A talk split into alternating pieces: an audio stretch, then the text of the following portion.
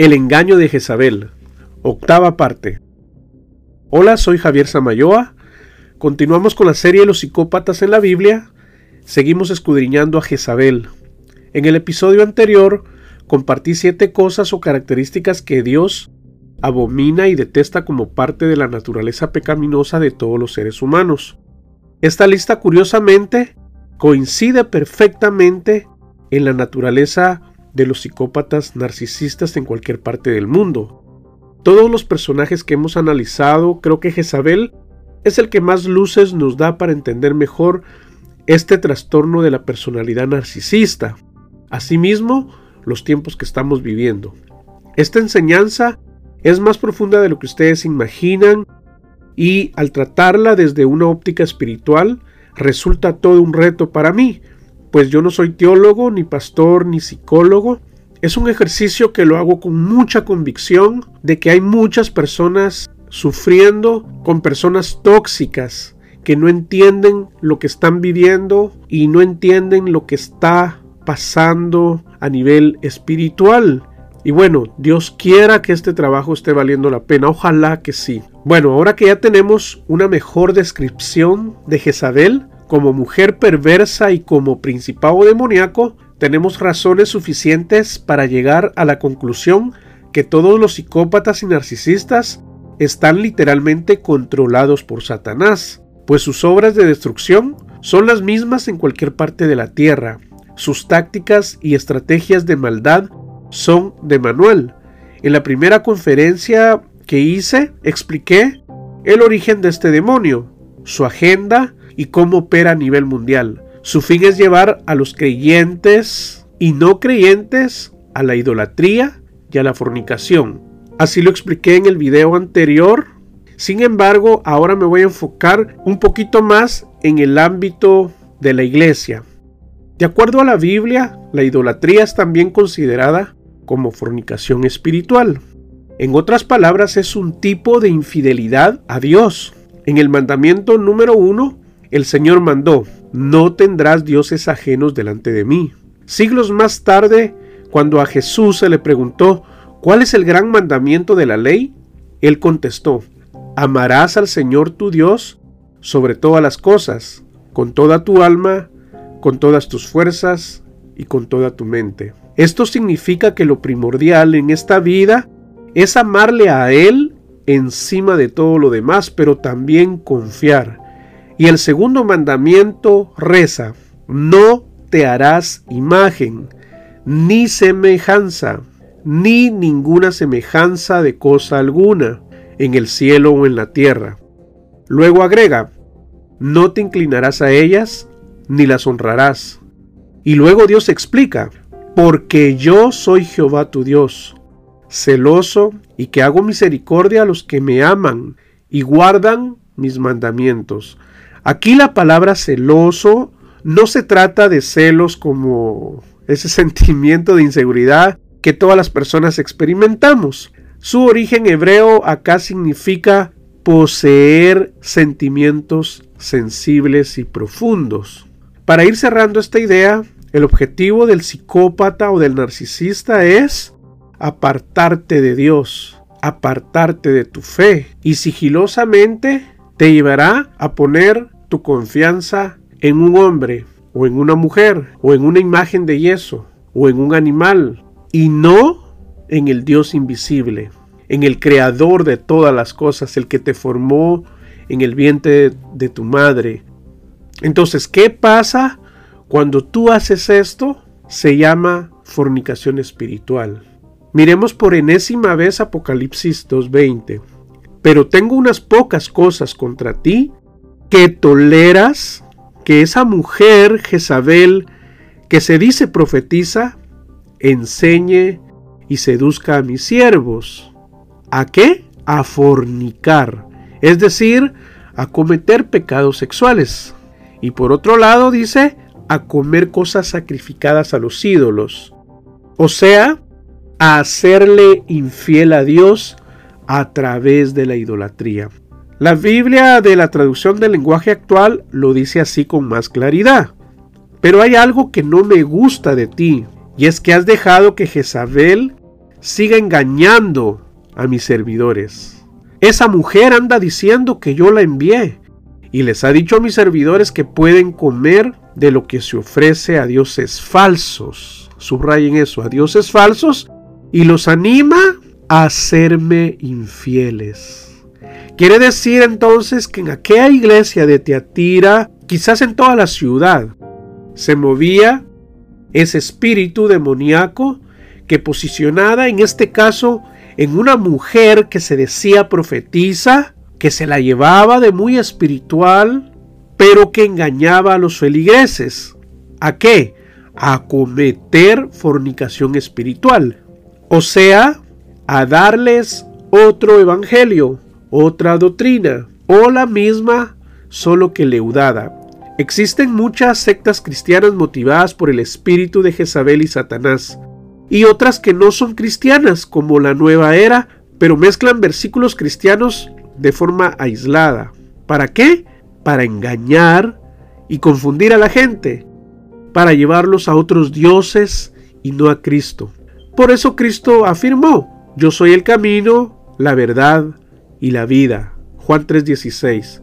En el último video también expliqué cómo la narcisista ex me arrastró sutilmente hacia la idolatría, idolatrándola a ella y a su sexo descomunal. Me fui olvidando de Dios, incluso me fui enamorando y contaminando en aquel tiempo, me recuerdo, de una doctrina calvinista, que no es más que una doctrina hereje y satánica. El objetivo de Satanás es matarnos. Y esto lo he venido recalcando a través de esta serie de videos. Y Jezabel, por su parte, quiere que le adoremos y que vayamos en pos de sus dioses falsos hasta destruirnos espiritualmente. Los psicópatas narcisistas son sus títeres y por medio de su maldad buscan destruirnos emocional y psicológicamente, alejarnos de Dios y ponernos en una posición de maldición para siempre harán todo lo posible para arrastrarte hacia los pecados de idolatría y fornicación. Mi ex, como buena narcisista, se esmeraba para saciarme de buen sexo y podía percibir que lo hacía para coronarse como la número uno en mi vida. Su idea loca era que si algún día me perdiera, pienso yo, al menos la recordaría para siempre. Qué miserable forma de racionalizar. Jezabel, porque así la bauticé, es decir, yo le cambié el nombre a ella para siempre, debido a su abrumadora necesidad de atención, quería que todo el tiempo le aplaudiera, que todo el tiempo le halagara su brutal embestida en la cama, como que si esto se tratase de alguna competencia. A veces pienso que ella tenía una especie de competencia con mis novias del pasado y futuras una locura total. Los sacrificios sexuales de esta mujer trastornada que les cuento eran solamente en su mente para que yo nunca la olvidara. este actuar o esa forma de pensar no son dignas de una verdadera hija de Dios, de un verdadero hijo de Dios nacido de nuevo, regenerado, sino obedece al actuar de una prostituta. Y esto lo dice la Biblia y se los voy a comprobar. Segunda de Reyes 9:22. Y sucedió que cuando Joram vio a Jehú dijo, ¿Hay paz, Jehú? Y él respondió, ¿qué paz mientras sean tantas las prostituciones de tu madre Jezabel y sus hechicerías? Alcanzan a ver el significado profundo de Jezabel, prostitución y brujería. La Biblia no oculta que Jezabel era prostituta, fornicaria, idólatra, hechicera, infiel. Miren este lujo de detalles. Segunda de Reyes 9:30. Y llegó Jehú a Jezreel, y cuando Jezabel lo oyó, se pintó los ojos, adornó su cabeza y se asomó por la ventana. Wow. Así actúan y razonan las y los narcisistas. Pero esto tiene su lógica. Este espíritu inmundo actúa así porque su objetivo es dejar en ti, bueno, en cualquier víctima, su impronta, es decir, su sello sexual, para dejarte huellas profundas en el alma. Y esto tiene que ver por el trasfondo fornicario de la Jezabel antigua. Recordemos que su religión y sus cultos religiosos se trataban literalmente de orgías sexuales. Es decir, que cuando tú te involucras con un psicópata narcisista controlado por este espíritu, toda esa inmundicia y toda esa energía sexual es la que termina contaminándonos a nivel espiritual. Gracias a Dios, yo al cabo de unos meses, luego de establecer el contacto cero, pude cortar los lazos energéticos que me unían sexualmente a ella. Y esto es posible mediante la administración, el ayuno y la meditación cristiana. De hecho, el nombre Jezabel de origen fenicio dijimos que significa sin esposo. Aunque estaba casada, la falta de sumisión de Jezabel a su esposo y sus infidelidades demostraban que su matrimonio no significaba nada para ella. Por el contrario, exigía que todos se sometieran ante ella. Ahora ustedes ya van entendiendo de dónde viene el denominado matriarcado, que cada vez desde mi opinión personal se va instalando en el mundo de manera sutil. El mundo está bajo el maligno, dice Primera de Juan 5:19. La psicópata narcisista ex cuando comenzábamos a ser novios me dijo en una oportunidad que ella jamás se había sometido a sus dos anteriores parejas con las que había convivido por años. Aquella fue una evidente bandera roja para mí entre líneas, pero ¿qué iba yo a saber lo que había en aquel corazón disfrazado de mujer noble? Yo estaba hechizado en ese momento, estaba en la etapa del love bombing Incluso ella me decía entre sollozos que nunca había sido una mujer buena con sus maridos, que estaba arrepentida, pero que esta vez quería tomar su lugar y su rol como mujer. Si pues, dije yo, y así me fui voluntariamente como buey al matadero, pues por su forma de ser, la forma en que me trataba, era inigualable, magistral, Parecía un ángel bajado del cielo, pero era una mensajera del diablo. El nombre de Jezabel también significa, de acuerdo al diccionario Webster, castidad. Su nombre es una ironía porque Jezabel es sinónimo de prostituta. Creo que esta definición tiene más que ver en el hecho de que son personas inestables emocional y psicológicamente. Por lo tanto, las relaciones en pareja que establecen a lo largo del tiempo por lo mismo nunca son estables. Van por la vida de pareja en pareja y al final terminan quedándose solos, solas.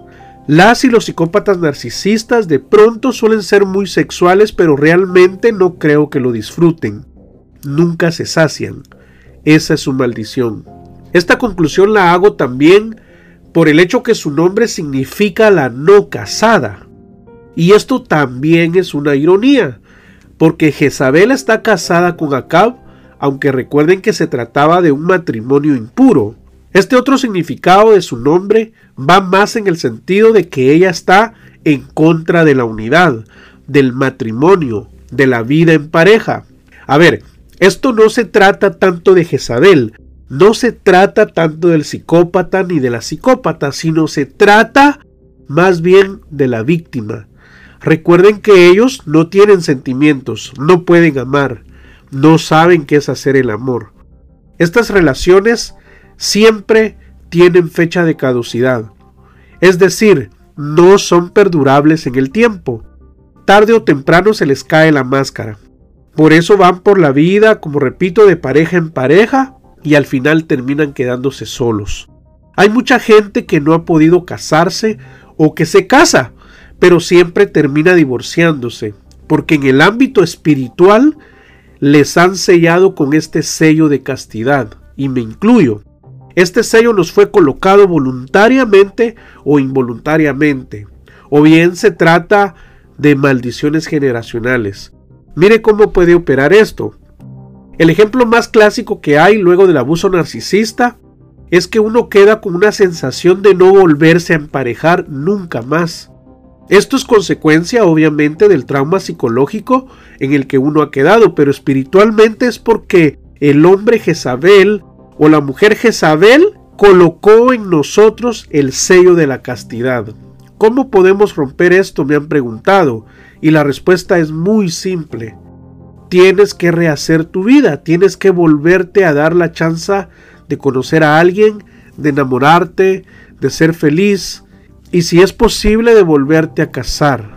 Ahora, tampoco se trata esto de que un clavo saca otro clavo, no, tienes que también vivir tu proceso de duelo, asimilarlo, hasta sanarte. Y bueno, ya cuando estés sano, sana, entonces ya puedes considerar volver a tener otra pareja, si tú quieres. Y no está mal si vuelves a tener pareja. Y tampoco está mal si te quedas solo. Ahora, otro ejemplo. Padres que no aceptan que sus hijos se casen, de tal manera que los obligan a que permanezcan con ellos sin casarse. Y un último ejemplo, gente que está renunciando a relacionarse con personas, es decir, mujeres están renunciando deliberadamente a relacionarse con hombres y hombres ya no quieren relacionarse con mujeres. Están prefiriendo vivir vidas ermitañas y a buscar el placer sexual a través de la pornografía y la tecnología. Bueno, este sello de castidad también puede ser colocado a través de la brujería, pactos ancestrales, votos de consagración a potestades, vírgenes, etc. Ahora sigamos profundizando más en este texto revelador de Apocalipsis. Repasemos. El versículo claramente dice que Jezabel engaña. Y esta palabra es la que a mí me hace mucho clic personalmente. Por eso el nombre de esta serie de videos y porque es justamente lo que le sucede a la víctima de abuso narcisista. El psicópata o la psicópata narcisista te elige, no para tener una vida contigo, no porque seas la última maravilla, te elige para engañarte. Porque el engaño a ellos les provoca algo así como una especie de éxtasis o placer, no lo sé realmente. Recurrirá a la mentira, el teatro y la pantomima, incluso por años. Por eso cuando ocurre el descarte la víctima queda paralizada confundida y con una sensación horrorosa de haber sido engañada, estafada. Uno se siente burlado, como que te vieron la cara literalmente de tonto. Uno se queda haciéndose un millón de preguntas. ¿Qué pasó? ¿Qué hice? ¿Por qué? En mi caso, ella se puso el disfraz correcto, como yo la deseaba. El de una mujer cristiana, temerosa de Dios. Exacto, igualita a la Jezabel de la iglesia de Teatira, porque el texto dice que era una mujer que se decía profetiza. Mi Jezabel no se decía profetiza, pero sí se decía cristiana y que amaba a Dios profundamente. Se hizo pasar como una mujer noble, hogareña y entregada a las cosas de Dios.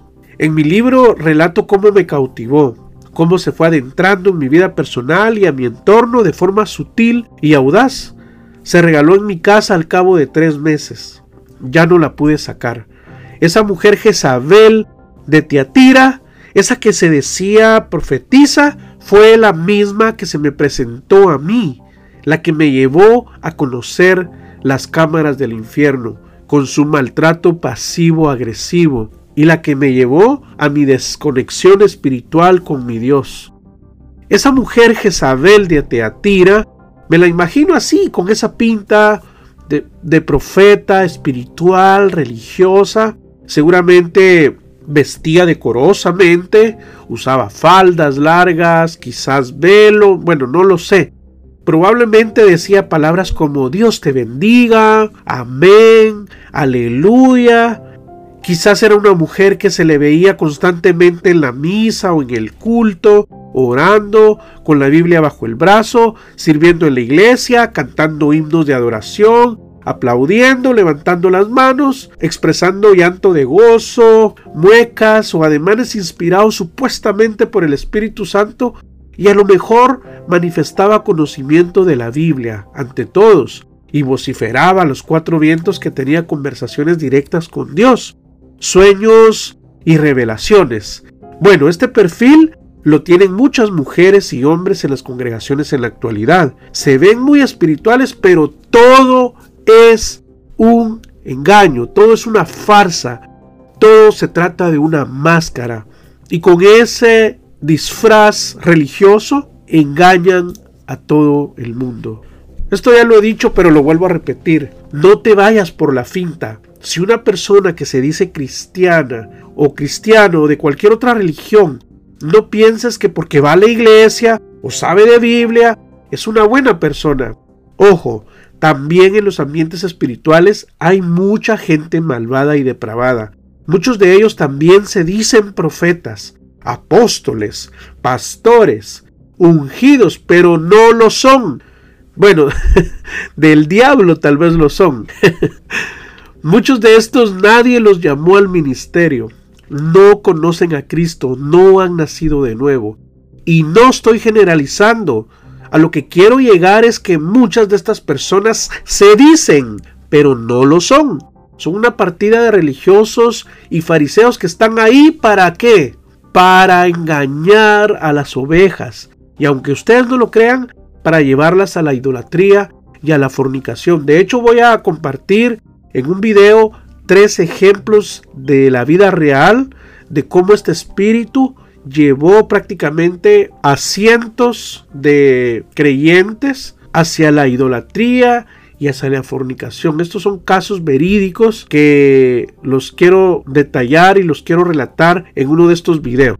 Yo estuve tres años en Guatemala en una iglesia donde literalmente al pastor se le idolatraba. Se le ponían prácticamente de alfombra.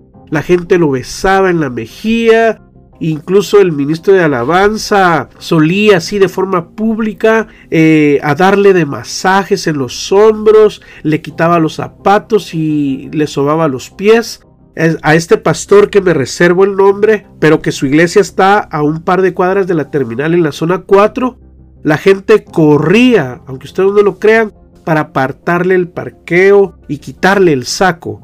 El equipo de liderazgo al cual yo pertenecía destinaba a una persona para atenderlo a él literalmente mientras estuviera en la iglesia para atenderle cualquier clase de necesidad. De hecho, a mí me tocó hacer eso en unas oportunidades. Había que tener agua para él, incluso había que tener dulces de una determinada marca, dulces que uno tenía que comprarlos de su bolsa, por aquello que se le diera algún antojo al rey. Esto era y es pura idolatría. Cuando ese pastor predicaba, chorreaba desde el púlpito puro resentimiento, orgullo y prepotencia. Es un abusador espiritual de lo más patético, un gran psicópata narcisista espiritual. La primera vez que me llamó a su oficina fue para regañarme, porque en sus registros yo no estaba diezmando. Me gritó y me humilló, según él para exhortarme. Este pastor Sucho le tiraba desde el púlpito, aunque ustedes no lo crean, a la gente le tiraba agua, objetos o incluso alimentos. Y siempre tenía una excusa. A veces decía, pues para que pongan atención o para que den frutos, decía. Incluso se burlaba de los hermanos, nos ponía apodos y retaba a veces a cualquiera darse de golpes si no estábamos de acuerdo con él, imagínense.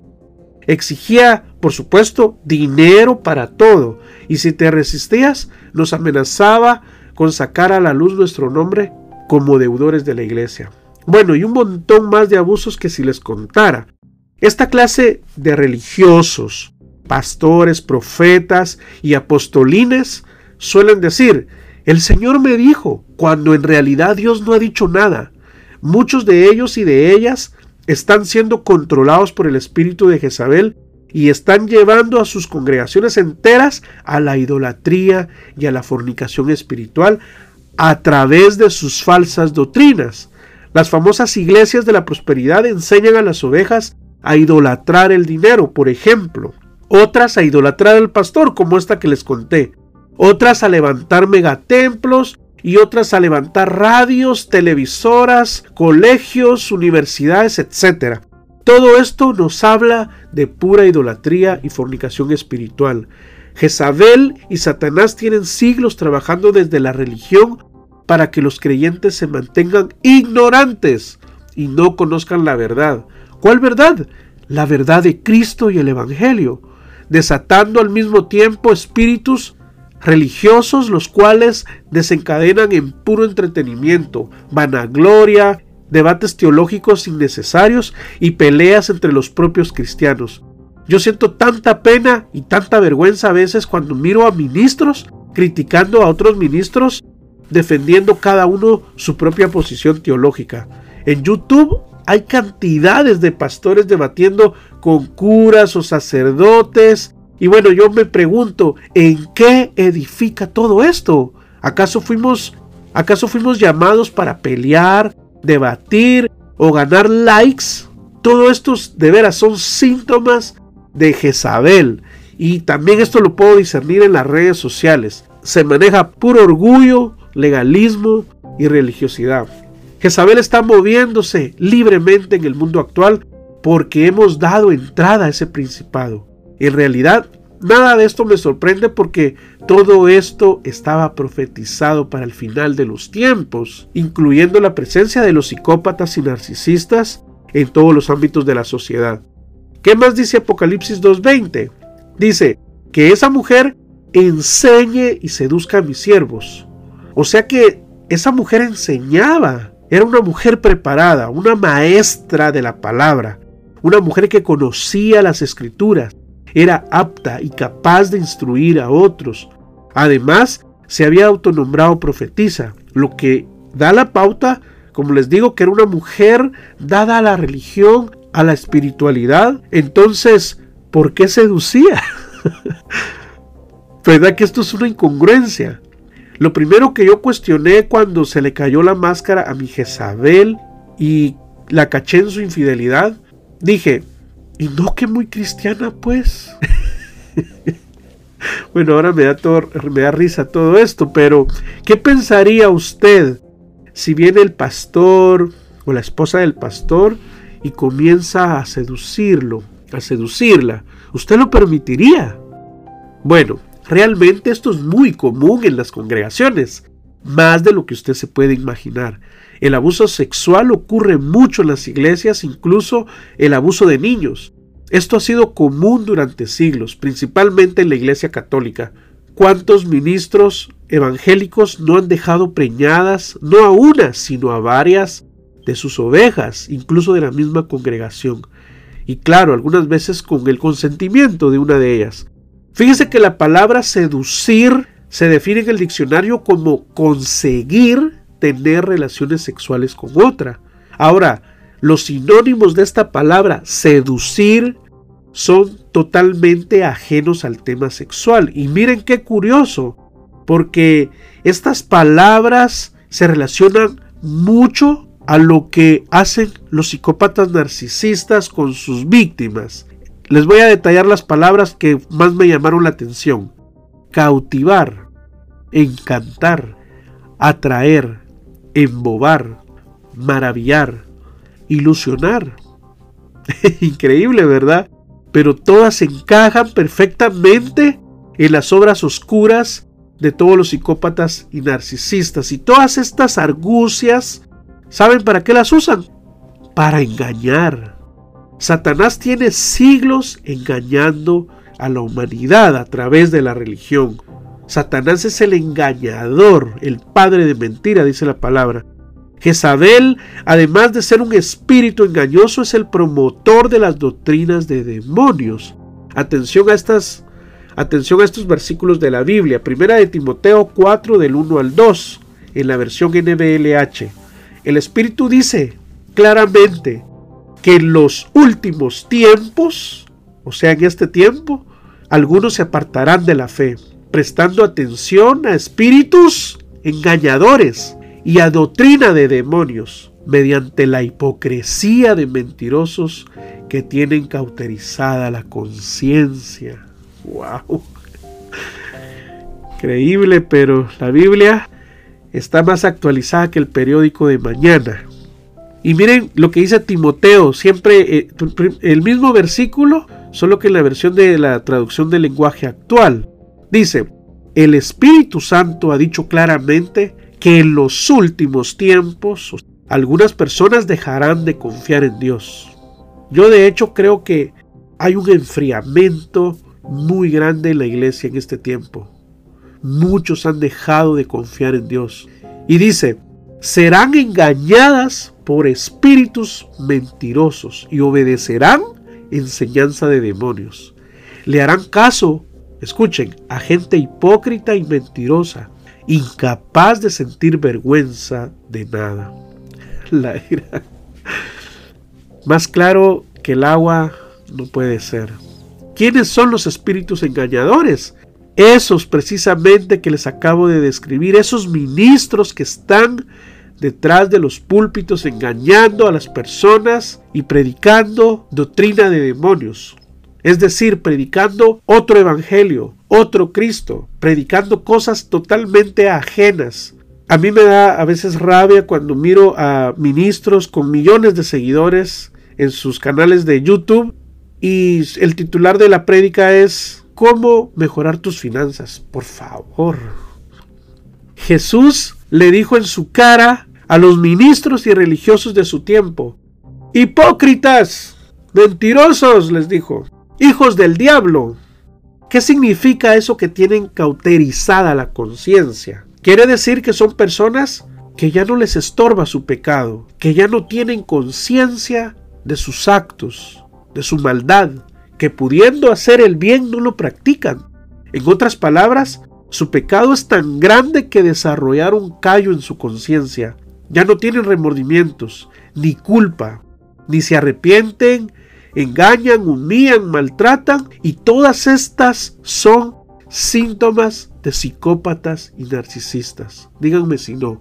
La Biblia profetizó hace siglos que estos trastornados y estas doctrinas iban a aparecer especialmente en los últimos tiempos. Sin dudas que viendo la sociedad actual, podemos reconocer que la venida de nuestro Señor está cada vez más cercana. Por ende, si asumimos que estamos en los tiempos finales, tenemos que ver las doctrinas de demonios dando vueltas en nuestros días. Estas doctrinas satánicas, la misma Biblia dice que iba a venir de parte de mentirosos, engañadores, de esos que están ahí quitándole la lana a sus ovejas, enseñando otro evangelio y otro Cristo, lo repito. Ahora miremos esto, pero a nivel secular. Cuando hablamos de psicópatas y narcisistas, estamos hablando de lo mismo, de personas mentirosas, crueles, sin afecto natural, como dice la carta a Timoteo, sin empatía, amadores de los deleites del mundo. En pocas palabras, gente que ama el pecado y que aborrece a Dios, que no siente ninguna culpa ni arrepentimiento de sus actos. Esos que ves en la política, esos que ves haciendo obras de caridad, entre comillas ayudando al prójimo, aparentemente haciendo el bien, solo es una máscara, son falsos. Están engañando a la gente y aprovechándose de los demás. Ahora, ¿de dónde viene todo esto? ¿Cuál es su origen? Es muy simple. Satanás. Satanás es experto en cambiar la palabra de Dios y sacarla de contexto a Satanás le encanta esto. Y esto de hecho lo expliqué en uno de los videos que titulé el gaslighting, una estrategia diabólica. Cuando a Eva, Satanás en forma de serpiente le dijo, con que Dios les ha dicho, no comerán de ningún árbol del huerto. Esa argucia es conocida, pues, en el ámbito de la psicología como el gaslighting, porque no solo cambió la palabra, sino que sembró la duda en Eva. ¿De verdad Dios dijo eso? ¿Estás segura? Eso mismo es lo que hace hoy en día con nosotros. Hace que nuestras convicciones respecto a la palabra se ablanden, lo que termina llevando a que dudemos de cualquier cosa que está escrita ahí. Empezamos a racionalizar lo divino y, y autojustificar nuestros malos comportamientos para seguir pecando sin culpa. Además de hacernos dudar de la palabra, Satanás la tuerce Cambia algunas cositas, detalles mínimos que parecen insignificantes, pero que terminan llevando los textos a otras direcciones. Es decir, llevándonos a otra doctrina, a otras enseñanzas, a otros dioses. Esto es lo que Jesús dio a entender pues como fornicación espiritual y lo que la carta de Timoteo denomina doctrina de demonios. Las mismas estrategias usadas por Satanás desde el comienzo de la historia son las usadas hoy en día por los falsos maestros que actúan bajo su influencia. Recordemos que el diablo es el primer psicópata narcisista del universo. Es mentiroso desde el principio Y el espíritu de Jezabel que se mueve en el mundo entero va a pretender engañarnos. De hecho, el mundo está engañado en muchas cosas. Muchas. Pero creo firmemente que Dios está obrando en este tiempo, desatando conocimiento, inteligencia y sabiduría. Están saliendo a la luz cosas, datos y sucesos que nos han sido ocultos por siglos, porque así lo ha querido Dios.